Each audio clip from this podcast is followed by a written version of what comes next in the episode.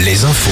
Présenté par Nicolas Mézil, bonjour. Bonjour à tous. Quelle suite donner à la mobilisation massive d'hier? L'intersyndicale se réunit dès ce matin avec deux échéances en vue. La décision du Conseil constitutionnel demain sur la deuxième demande de référendum d'initiative partagée sur la réforme des retraites. Et le 8 juin avec l'examen à l'Assemblée d'une proposition de loi du groupe Lyot pour abroger la réforme. Ce 1er mai a rassemblé près de 800 000 manifestants dans les rues selon la police.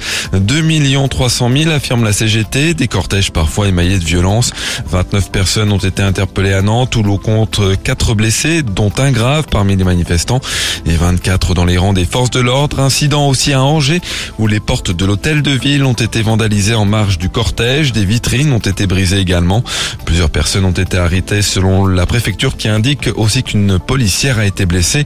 Entre 12 500 et 18 000 manifestants ont battu le pavé en Maine-et-Loire, 7 000 à 13 500 en Vendée. Et un événement d'une ampleur jamais vue en Vendée. La rêve partie organisée tout le week-end a pris fin hier soir près de La Roche-sur-Yon, un rassemblement condamné par le préfet Denis Lebars. Oui, rarement une rêve partie improvisée n'avait rassemblé autant de teufeurs. Entre 4000 et 5000 personnes y ont participé.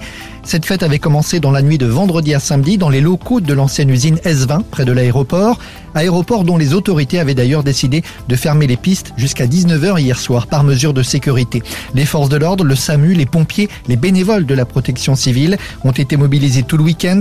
Un dispositif qui a permis d'ailleurs d'évacuer 8 personnes vers le centre hospitalier de La Roche-sur-Yon pour divers Dans un communiqué, le préfet dénonce, je cite, l'irresponsabilité des organisateurs. Du matériel a été saisi et le parquet devrait engager des poursuites. Et par ailleurs, le gestionnaire du site a porté plainte dans le week-end.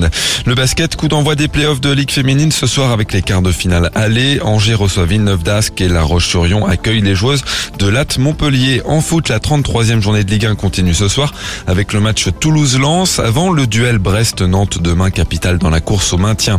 En national, Cholet se sépare de son entraîneur à trois journées de la fin du championnat. Décision prise d'un commun accord entre le club et Stéphane Rossi. C'est un trio qui assurera l'intérim pour s'éloigner de la zone rouge. Les six derniers du classement sont relégués cette saison. La météo du soleil après dissipation des quelques nuages bas et brouillards du matin. Les maxi remontent 19 à 21 degrés. Très bonne journée à tous. Alouette, Alouette, le 6-10, le 6-10. de Nico et Julie. Alouette. À 8h03, jetons un petit coup d'œil sur les réseaux.